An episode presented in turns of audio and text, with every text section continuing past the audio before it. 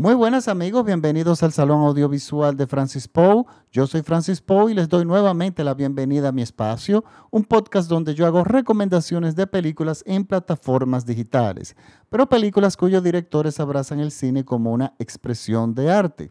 Para esta semana les traigo una recomendación de la plataforma Prime Video. Es una película del año 2016 de la República Dominicana y el nombre de la película es A Orillas del Mar, así mismo en español. Es una película, es un drama, un drama social, yo diría, dirigida por Vladimir Abut y escrita por el mismo director, Vladimir Abut, Michael, eh, Michael Rodríguez Ponjuan y Alfonso Suárez. Está protagonizada por Sonny Kelly, Teo Terrero, Shady García, una actriz muy reconocida en República Dominicana, Richard Douglas, un actor legendario aquí también, al igual que Lidia Ariza. Y bueno, y muchísimos actores de la vieja escuela y de la, nueva, de la nueva escuela aquí en República Dominicana. Miren, esta película cuando salió, al igual que muchas películas dominicanas, específicamente las mejores, las películas que tienen un contenido eh, artístico donde buscan transmitir y decir algo, mm, se quedan sin mucha publicidad y sin, de, lamentablemente, poder ir a muchos festivales alrededor del mundo. ¿Por qué? Porque eso cuesta dinero. Y si bien nosotros tenemos una ley de cine que yo encuentro muy buena, la ley falla en algo y es que no te da incentivos para tú vender la película. O sea, te da todos los incentivos posibles y soñados para muchísimos directores de tu poder hacer una película. Pero luego de que tú tienes la película hecha, no existe ningún incentivo, ni, ni te ayudan económicamente el Estado para tú poder salir a vender esa película. Entonces, ¿qué pasa? Las películas envejecen. O sea, tú tienes un año para llevarla a los principales festivales o a todos los festivales posibles. Eso cuesta tú tienes que buscar salas de distribución alrededor del mundo, tú tienes que hacer negocio y todo eso conlleva dinero. Y lamentablemente muchas películas dominicanas se quedan en ese punto, y usualmente las mejores. Y miren, estas son películas que, si bien nuestro cine es nuevo, y si se han hecho muchísimas películas malas, pero yo siempre he dicho que las películas malas es el terreno para las películas buenas, porque el equipo técnico empieza a aprender bien el, el fogueo, eh, la gente ya empieza a, en, sus, se organiza mejor, la gente se vuelven expertos en sus áreas y ya cuando viene un director que quiere hacer algo serio, ya cada uno puede poner, eh, encuentra un terreno allanado para eh, ser, para expresarse o dar lo mejor en, el aspecto creativo. Y eso ha, pasado aquí. Aquí se hacen muchas películas comerciales malas que son muy exitosas, pero resulta que las buenas no son tan exitosas en taquilla, pero bueno, se están haciendo. Y eh, yo podría decir que estoy bastante conforme con eso. Y bueno, y una de las películas, de esas películas es esta, A Orillas del Mar. Miren, yo no vi la película en su momento. Primero porque eh, yo hace tiempo que me he alejado un poco de las salas de cine, no porque no me gustan, a mí me encantan las salas de cine, pero el problema es que los horarios en las salas de cine de la República Dominicana se han frisado en el tiempo y yo entiendo que no se han adaptado al mundo, eh, a la sociedad. Por ejemplo, no, para mí es muy difícil ir a las tandas que ofrece las salas de cine y no me gusta ir al cine los fines de semana porque hay demasiada gente.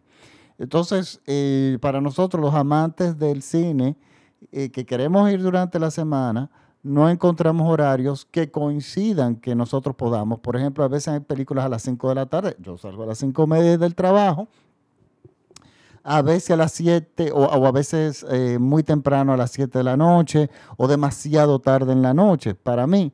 Y bueno, yo eso lo he dejado a un lado. Y una de las películas que yo dejé de ver fue esta, fue A Orillas del Mar. Y también la dejé de ver porque no se estrenó en todos los cines. Tú tenías que ir a determinadas salas de cine que para mí eran bastante incómodo ir, incómoda ir. Yo evito escuchar opiniones del cine dominicano y a mí no me gusta ver las películas dominicanas en su momento. A mí me gusta dejarlas enfriar un poco, porque así tengo una opinión más objetiva. Muchas veces pasa uno que uno conoce a los actores, que, son, que han sido amigos de uno, y, o los productores son muy amigos de uno. Y yo prefiero tener una, esperar el, que se vaya el bullicio para realmente ver qué realmente eh, qué es lo que queda de una película y dar una opinión objetiva.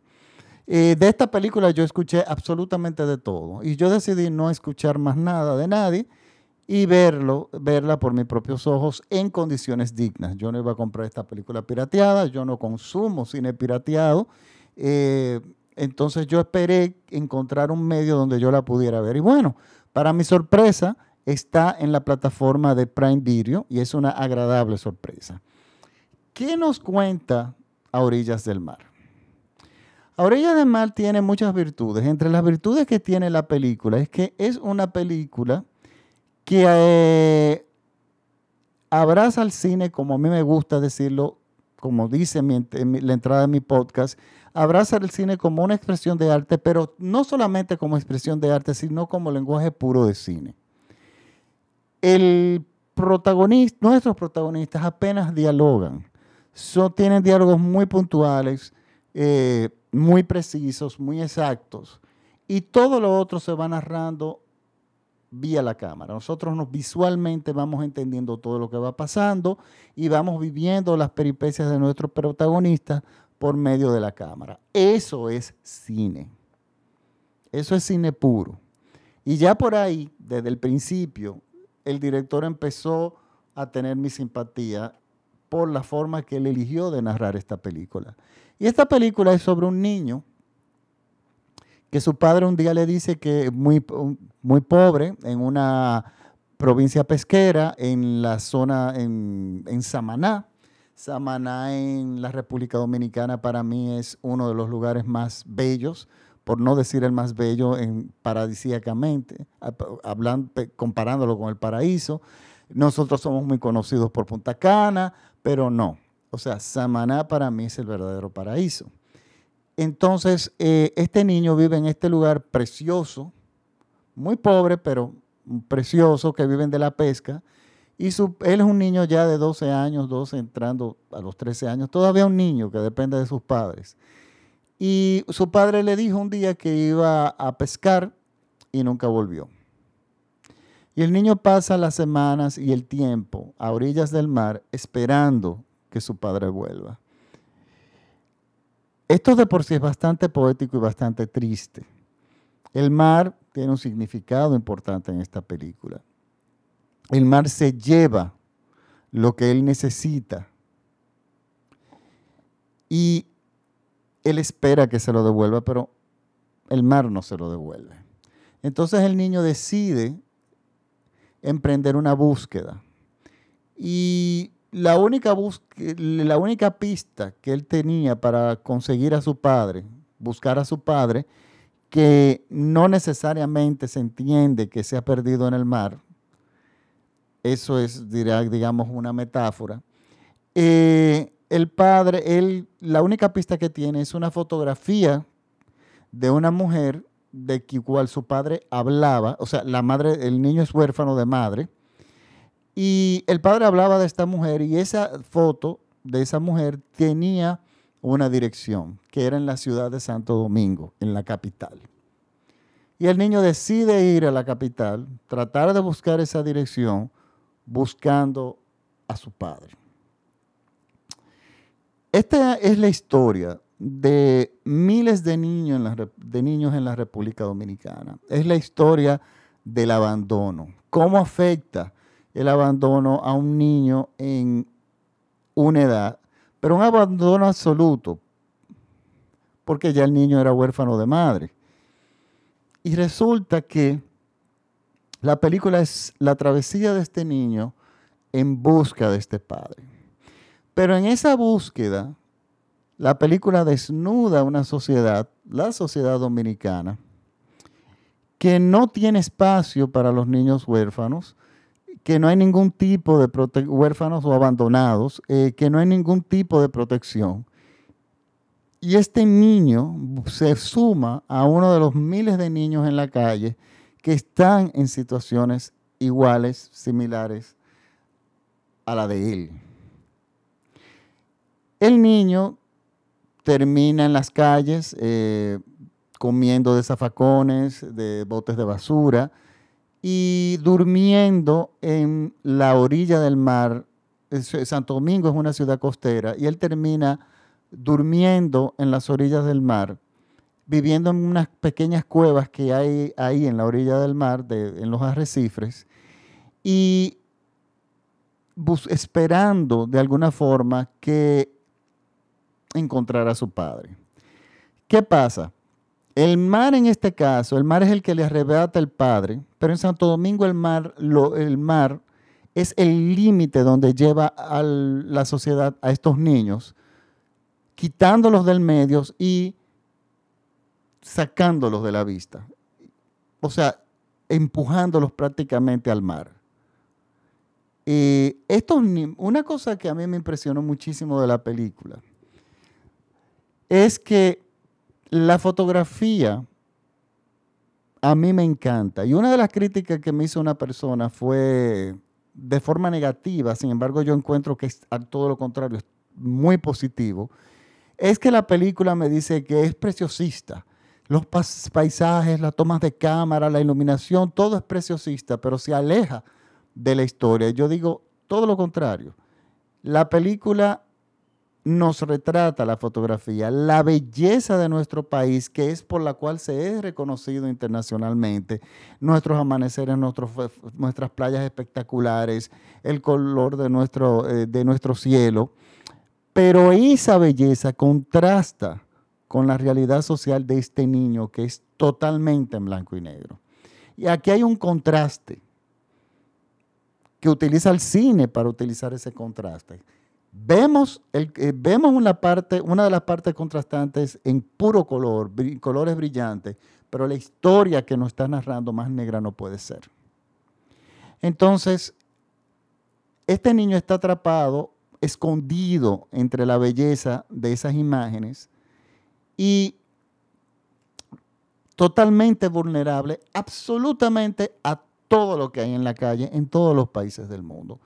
Y una de las cosas que a mí me impresionó mucho, yo conozco muy bien la zona donde fue filmada la película porque más o menos vivía cerca por ahí, hasta hace poco trabajo cerca de ahí, es cerca del malecón de Santo Domingo. El malecón de Santo Domingo es un lugar turístico, es un lugar eh, de paseo muy bonito, con, eh, muchas palmas, eh, bastante conocido, pero es ese lugar donde todos esos niños terminan escondidos, porque si, si se agrupan y salen, la policía viene y los persigue. Entonces ellos siempre andan como underground, andan como siempre escondidos. Pero ese es el terreno de casa de todo el perverso que quiera arruinar la vida de estos niños. O sea, ese es el terreno de muchísimos pederastas. Uno de los más reconocidos internacionalmente famoso fue el caso de Joseph Wesolowski. Joseph Wesolowski era en la República Dominicana, el embajador del Vaticano, era el nuncio apostólico. Y este señor por varios años, su terreno de casa era ese, esa zona, exactamente donde vemos que el niño se mueve, donde vemos que el niño duerme junto con los otros niños que va conociendo en la calle.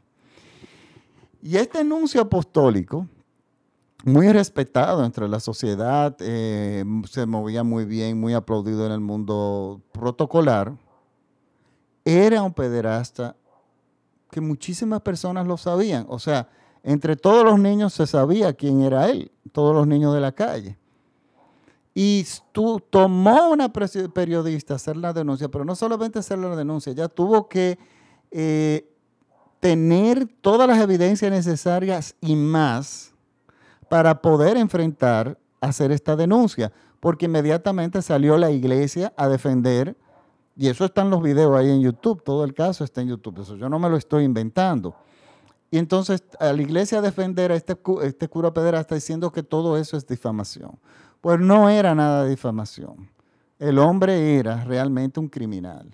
Y este señor se lo sacaron del país y supuestamente el Vaticano iba a hacer un juicio con él, y misteriosamente murió antes, murió antes del juicio.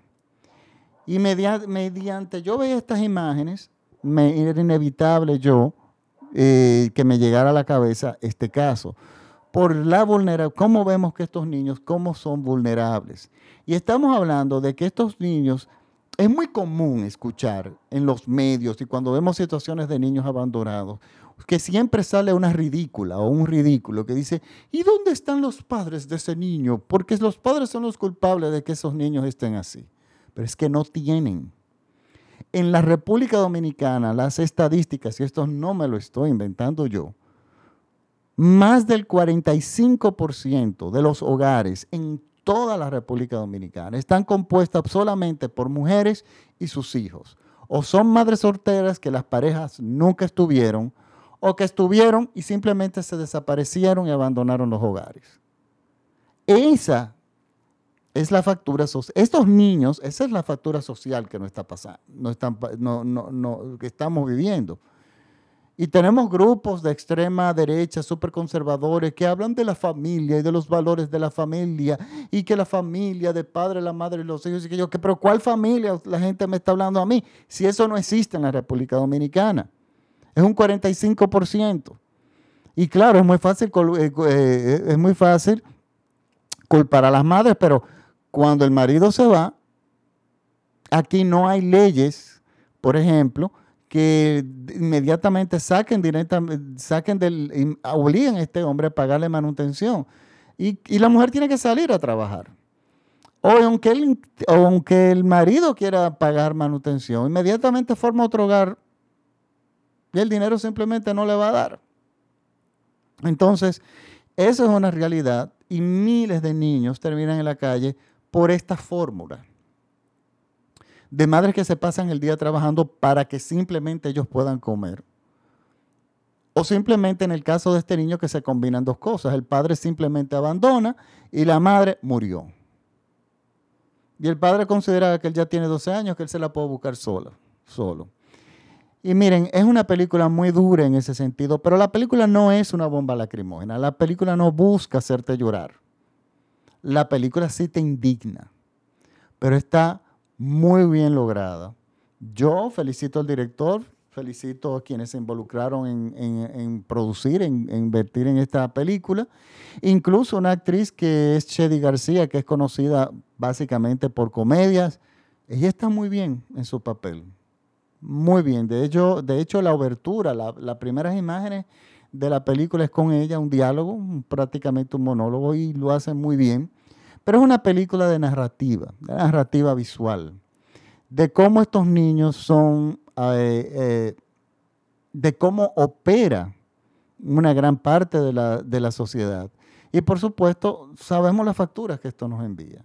Es una película sobre el abandono, eh, sobre el desplazamiento, sobre de que sobre no hay problema, nosotros no tenemos eso mientras la gente no lo vea y por eso la preciosidad de la fotografía y lo espectacular de la fotografía, porque eso no vemos, eso no lo vemos en los, en, los documentales de la, de la española, de la República Dominicana, ni esos documentales históricos que nos hablan sobre que fuimos la cuna de América, el primer lugar donde llegó Colón, que tenemos la primera catedral primada prendemos la primera catedral del Nuevo Mundo, la nueva, el, el, primer palacio, etcétera.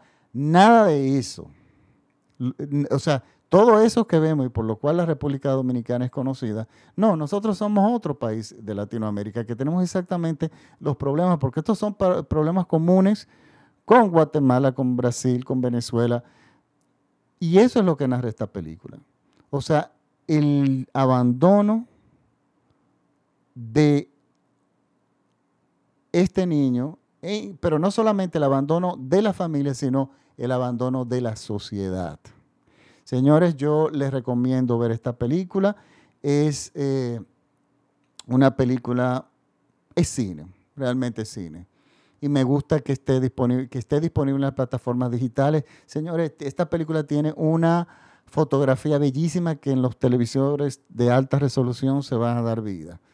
Tiene una musicalización muy buena también, tiene una sonorización perfecta o sea, es una película que, eh, que tiene una muy buena factura y en las plataformas digitales, los televisores, televisores de alta resolución, se va a ver muy bien. Mis felicitaciones a el director y a los productores, Vladimir Abud, por esta película. Esperamos pronto que él haga otra. aunque estamos en tiempos de COVID, esperemos eso va a afectar el cine por un buen tiempo. Bueno, ahora sí me despido. Les recuerdo que este podcast es escuchado en todo México vía radiola.com.mx. Un gran saludo a mis amigos eh, de México y a mis seguidores de México. Les recuerdo que me pueden seguir en Facebook buscándome como el Salón Audiovisual de Francis Poe, P-O-U es mi apellido. Me pueden buscar en Twitter, en Instagram como arroba Francis Poe. Ahí yo pongo un poco de todo, no, no solamente necesario de cine. Y nada, nos vemos hasta la próxima semana. Les pido excusa porque este podcast llegó tarde esta semana, pero con el COVID todos estamos desprogramados. Intenté hacer el podcast tres veces, pero tres veces se fue la electricidad en mi país. Sí, aquí se va todavía y por mucho rato y en e, algunas épocas más que en otras. Bueno, este, ahora sí me despido. Muchísimas gracias por la sintonía y los espero la próxima semana por aquí mismo, por el Salón Audiovisual de Francis Poe. Si les gusta mi podcast, por favor, compártalos en sus redes con sus amigos. Muchísimas gracias por la sintonía. Chao.